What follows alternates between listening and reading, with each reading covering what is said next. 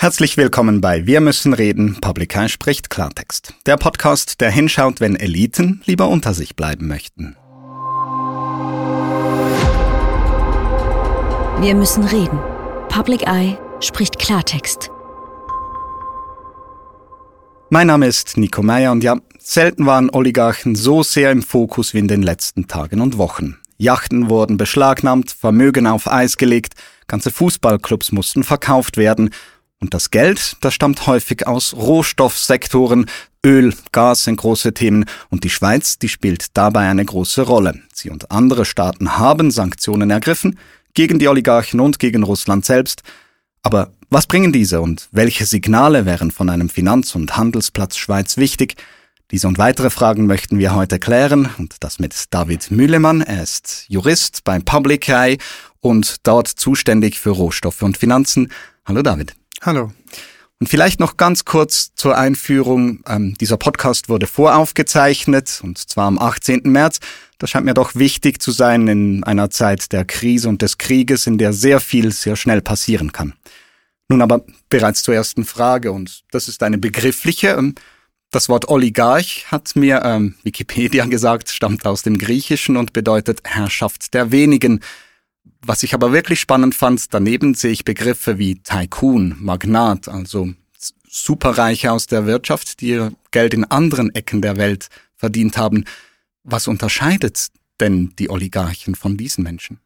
Wenn wir von Oligarchen sprechen im Zusammenhang mit Russland, dann stehen diese Menschen, die auch reich wurden aus der Wirtschaft, relativ schnell reich nach dem Fall der Berliner Mauer, nach der Auflösung der Sowjetunion, wurden diese Menschen zum Teil sehr schnell sehr reich und haben einen sehr engen Bezug zur, zur politischen Elite in Russland, zum Kreml, zu Wladimir Putin. Und dieser innere Zirkel um Putin, um den Kreml, der hat auch starke Beziehungen zur Schweiz. Da gibt es Namen auf diesen Listen wie Timchenko, Karimov, Melnitschenko. Namen, die für gewisse Leute groß sind. In weiten Teilen der Bevölkerung kennt man diese Namen vielleicht noch nicht. Ist dieses Nicht-Erkannt-Werden in breiten Teilen der Gesellschaft auch etwas, was für diesen Personenkreis interessant ist an der Schweiz? Oder was sind die relevantesten Bezugspunkte für die Oligarchen zur Schweiz? Du hast es erwähnt, diese Personen stehen auch ähm, in Bezug zu, zu gewissen Industriezweigen. Ähm, Timchenko war lange der Besitzer von Gunvor, einer Ölhändlerin in Genf. Melitschenko ähm, handelt mit Dünger aus, aus äh, Zug heraus. Er wohnt selber in St. Moritz. Ähm, aber was sicher interessant oder relevant ist für diese Person, sind die Nähe zum Finanzplatz, zur Rohstoffhandelsindustrie, aber auch die, die anderen Faktoren, die für andere Personen auch ähm, für die Schweiz sprechen, wie die Rechtssicherheit, die Neutralität, eine gewisse ähm, ja, Planungssicherheit auch. Ähm, und wir Schweizer, wir sprechen ja solche Personen nicht einfach auf der Straße an. Also die Verschwiegenheit hat ihren Anteil daran, denkst du? Die Verschwiegenheit hat sicher ihren Anteil, sicher auch die Tradition der Schweiz, nämlich als neutrales Land halt auch Handel mit allen zu machen und alle Leute aufzunehmen, alles Geld aufzunehmen, ähm, war ja lange auch ein Business für die Schweizer Banken. Mhm. Und die Schweiz hat jetzt aber in diesem Kontext vielleicht ein wenig überraschend dann doch relativ schnell die Sanktionen übernommen ähm, aus Europa. International gibt es Sanktionen eben gegen Russland, aber auch gegen diese Oligarchen. Denkst du, das trifft diesen engen Zirkel um Putin denn wirklich? Das Ziel dieser Sanktionen, insbesondere gegen die Oligarchen, ist ja, ähm, dieser Kreis aufzurütteln, damit der sich vielleicht auch erhebt gegen Putin, mal ähm, widerspricht und vielleicht so damit zu sorgen, dass äh, die Politik Putin sich ändert. Ähm, inwiefern es diese Person tatsächlich trifft, ist unklar. Wir haben Beispiele seit der Annexion der Krim, da wurde er oder hat sich äh, Timchenko von Gunvor zurückgezogen damit Gunvor weiter geschäften kann und äh, nicht das Unternehmen selber noch äh, sanktioniert wird, insbesondere von den Amerikanern. Ähm, andere Beispiele gibt es eben äh, der ähm, Abramovic, der ja 2016 auch in die Schweiz kommen wollte, das Fettball hat Vielleicht damals... kurz ähm, der ehemalige Besitzer des Fußballclubs Chelsea, ähm, für diejenigen, die ihn nicht kennen. Genau, ähm, der steht ja auch in Verbindung zum Rohstoffhandel. Eben, ich wollte gerade ausführen, er wollte 2016 auch in die Schweiz kommen. Das Fettball hat damals äh, den Antrag vom Kanton Wallis abgelehnt für eine Aufenthaltsbewilligung von Abramovic, weil die Reputation der Schweiz gefährdet würde. Also es gibt tatsächlich gewisse Auswirkungen ähm, für die Personen, die auf diesen Sanktionslisten sind. Inwiefern das dann tatsächlich den Wladimir Putin beeinflusst, ähm, das ist unklar.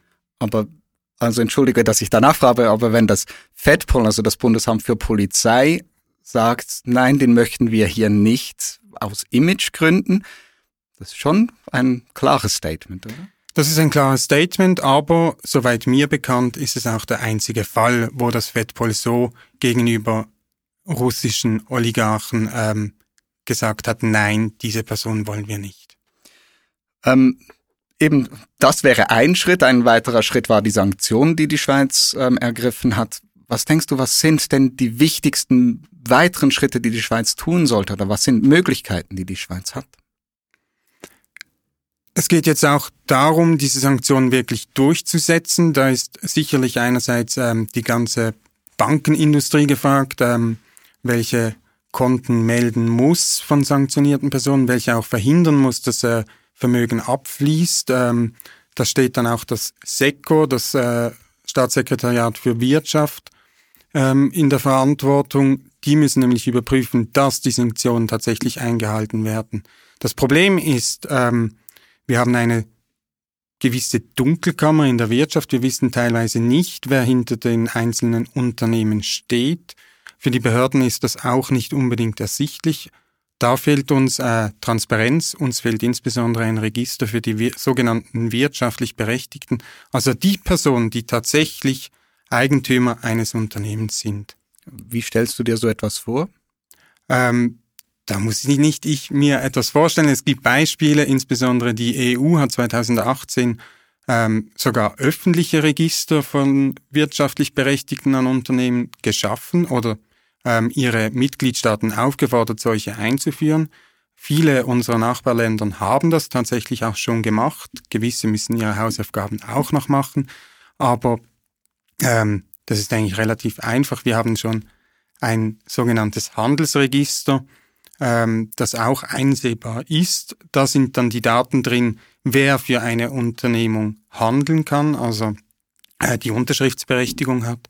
Und also wir müssen das Rad nicht neu erfinden. Ähm, wir kennen ähm, schon ähnliche Register und können das einfach um diese tatsächlich berechtigten Eigentümer ähm, ergänzen.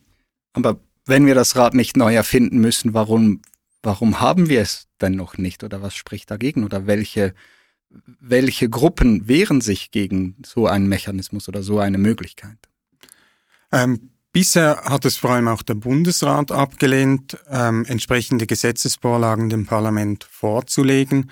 Ähm, klassischerweise sind es auch die sogenannten bürgerlichen Parteien, die sich gegen mehr Transparenz, insbesondere auch im Finanzbereich, äh, stark machen. Ähm, Argumente sind nicht wirklich nachvollziehbar für mich. Ähm, es heißt, da geht es um Geschäftsinteresse, dass, äh, ja, dass diese Transparenz dann eben auch ähm, die Geschäfte für diese Unternehmen äh, erschweren würden, wenn da ähm, eigentlich Privatgeheimnis oder sowas äh, offengelegt werden müssten. Was ich mir auch vorstellen kann, ist, dass dann häufig das Argument kommt, die Schweiz hat ja jetzt gehandelt, man hat Sanktionen ergriffen. Auf die möchte ich gerne noch kurz eingehen. Ähm, sanktioniert werden oder sollen ja oder sanktioniert wurden auch eben diese Oligarchinnen und Oligarchen, die den Finanzplatz Schweiz auch sehr, sehr schätzen. Ähm, denkst du, dort müsste man einen Hebel ansetzen, damit das wirklich für diese betroffenen Personen vielleicht noch schmerzhafter wird, dass der Finanzsektor noch mehr in den Fokus rückt? Ich denke, die bisherigen Sanktionen zielen ja eben gerade auf die Finanzen ab. Es wird damit äh, angestrebt, Russland im Herz zu treffen, in der Wirtschaft ähm, einzuschränken. Ähm, aber wenn man das wirklich will, müsste man eben auch über den Finanzplatz hinaus, der jetzt tatsächlich schon fast umfassend eigentlich in Bezug auf diese sanktionierten Personen, aber auch äh, in der Zusammenarbeit mit, mit dem russischen Finanzplatz eigentlich eingeschränkt ist, müsste man noch ähm, weitere Sektoren ähm, erfassen, um Russland wirklich da zu treffen, wo es weh macht, und das wäre der Rohstoffhandel. Ich wollte es gerade sagen, Öl, Gas. Ähm, die Schweiz ist einer der ist der größte Umschlagshandelsplatz für russisches äh, Öl und Gas schlechthin und das ist auch in weiten Teilen der Gesellschaft so angekommen. Und da regt sich auch äh, Unmut auch in der Schweiz. Vermehrt gab es Demonstrationen, ähm, unter anderem auch in Bern am 12. März. Wir schauen uns einen kurzen Einspieler an.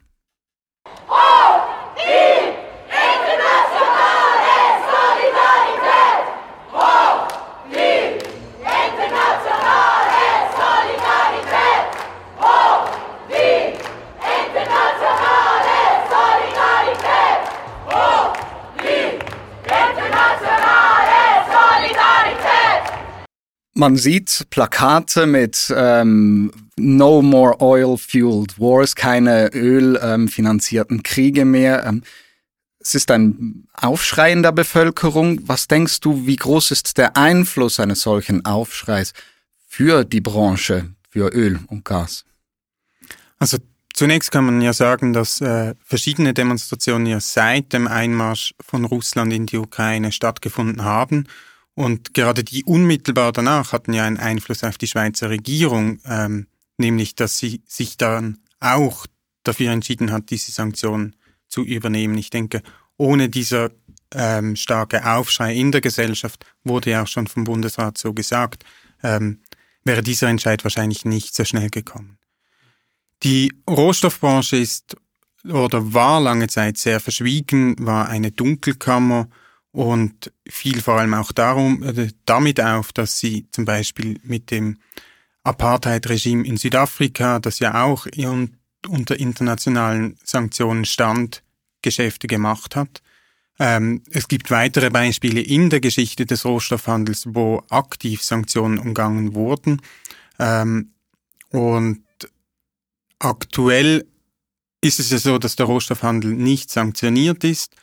Ähm, aber es hat sicher auch ähm, einen gewissen Wandel stattgefunden im Bereich der, des Rohstoffsektors, dass diese Firmen auch immer mehr auf die öffentliche Meinung ähm, nicht unbedingt Rücksicht nehmen, aber dass das immer wichtiger wird, die eigene Reputation. Sie sind darauf angewiesen, dass sie auch äh, weiterhin Kredite bekommen vom, vom Finanzsystem. Das wird jetzt gesagt spielt immer wie mehr eine Rolle, insbesondere im Zusammenhang mit dem Kauf und Verkauf von russischen Rohstoffen.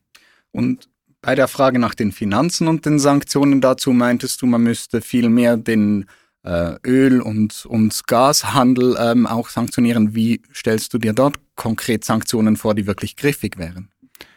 Aktuell ähm, hat ja insbesondere die USA ein Importverbot ausgesprochen von russischem Öl, aber auch Gas.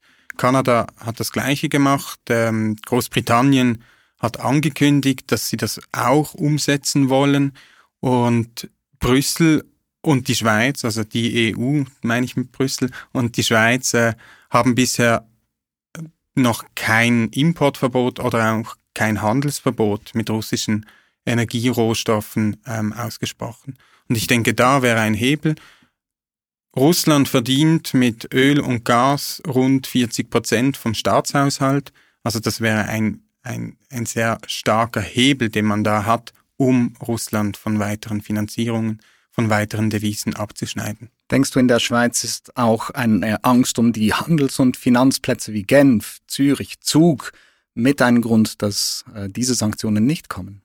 Diese Sanktionen kommen in erster Linie nicht, weil die EU diese Sanktionen nicht äh, beschlossen hat. Die Schweiz hat ja in ihrer Sanktionspolitik ähm, die Möglichkeit oder stützt sie auf das Embargo-Gesetz. Das Embargo-Gesetz gibt der Schweiz die Möglichkeit, Sanktionen des UNO-Sicherheitsrates äh, nachzuvollziehen. Diese sind nicht denkbar, da ja Russland im Sicherheitsrat ein Veto hat. ähm, und sich nicht selber sanktionieren wird. Und das Embargo-Gesetz gibt dann weiter die Möglichkeit, ähm, Sanktionen der wichtigsten Handelspartner ähm, auch mitzutragen.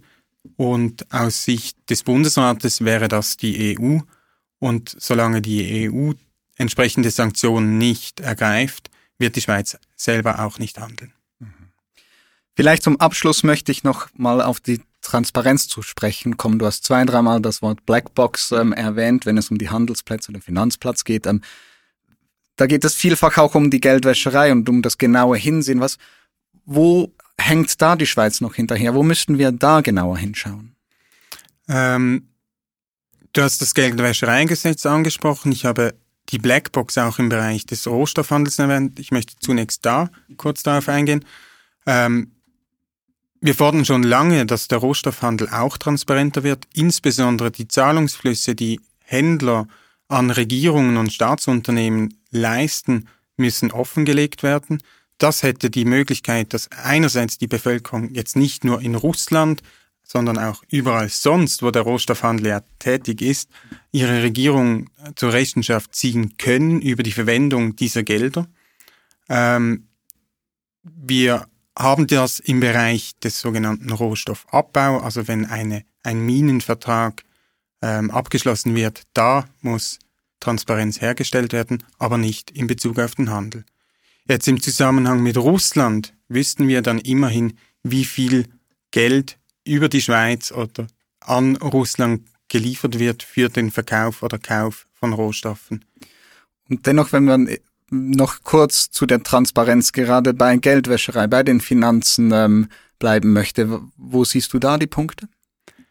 Da gibt es verschiedene Lücken, die wir, die wir ähm, kennen im Bereich der Geldwäschereibekämpfung. Eine wurde vor ungefähr einem Jahr vom Schweizer Parlament eben gerade nicht geschlossen. Da geht es um Sorgfaltspflichten für BeraterInnen von juristischen Personen, also von Gesellschaften von Trusts, ähm, wenn es darum geht, diese zu errichten oder auch zu verwalten. Da sollten insbesondere die AnwältInnen und TreuhänderInnen auch solchen Sorgfaltspflichten unterstellt werden. Da hat die bürgerliche Mehrheit dafür gesorgt, dass das noch nicht der Fall ist. Diese Lücke muss unbedingt geschlossen werden, auch im Zusammenhang jetzt ähm, mit den Oligarchen, weil diese auch solche Dienstleistungen in Anspruch nehmen.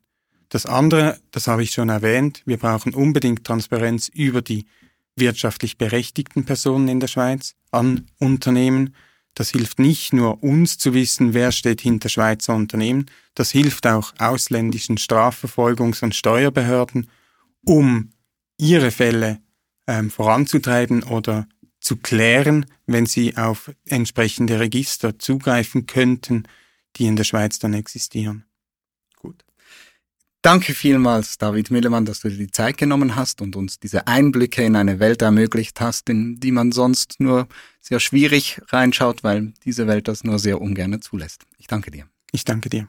Ich hoffe, du fandest diese Einblicke genauso interessant und vor allem informativ und hast dadurch vielleicht auch Lust auf mehr. Dann empfehle ich dir natürlich äh, die weiteren Episoden dieses Podcasts. Die kannst du abonnieren auf allen gängigen Podcast-Plattformen oder auch auf YouTube. Ähm, uns würde natürlich ein Feedback freuen. Was war gut? Was können wir besser machen? Und vor allem, welche Themen sollen wir aufnehmen? Hinter welche Kulissen gilt es noch zu schauen? Lass es uns wissen. Der einfachste Weg sind die sozialen Medien, da erreichst du uns. Ich danke herzlichst. Wir müssen reden. Public Eye spricht Klartext.